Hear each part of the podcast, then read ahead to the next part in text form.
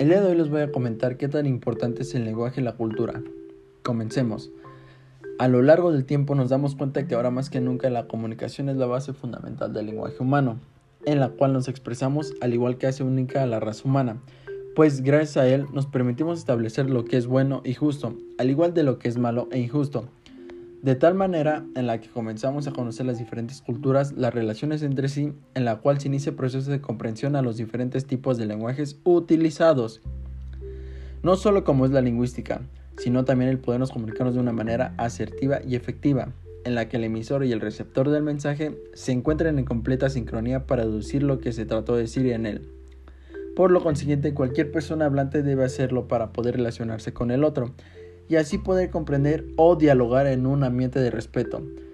Por eso es que mientras más idiomas aprendamos, más puertas y comunicaciones se abren a explorar.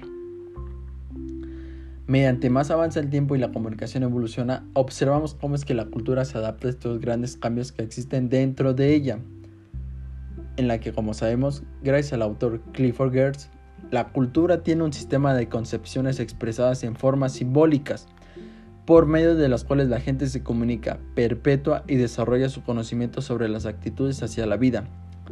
Por lo que se deduce que gracias a la cultura que existe en cada pueblo, se comienza la formación de su propio modo de ser y estar en vida cotidiana, creando un modelo cultural que se construye a partir de las relaciones del ser humano. Cada persona tiene rasgos de su cultura expresados dentro de su forma al comunicar o expresar algo de tal modo en el que podemos deducir su procedencia de origen de esa persona aunque nosotros somos seres vivos hablantes. Tenemos capacidades completamente diferentes al comunicar cualquier tipo de mensaje.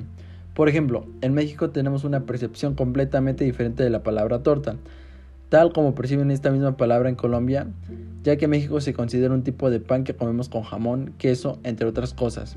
Sin embargo, en Colombia ellos lo entienden como un pastel, el cual se ingiere en los cumpleaños. Es ahí donde nuestra perspectiva del lenguaje se hace completamente notoria, la cultura es la clave esencial para la comprensión del lenguaje, abriendo una apuesta a la expansión de culturas. Desde el momento en que Colón y sus acompañantes pisan tierra en la española del 12 de octubre de 1492 y entran en comunicación con los aborígenes, se inicia un proceso complejo de relaciones raciales y culturales que se extiende hasta nuestros días. Muchas gracias.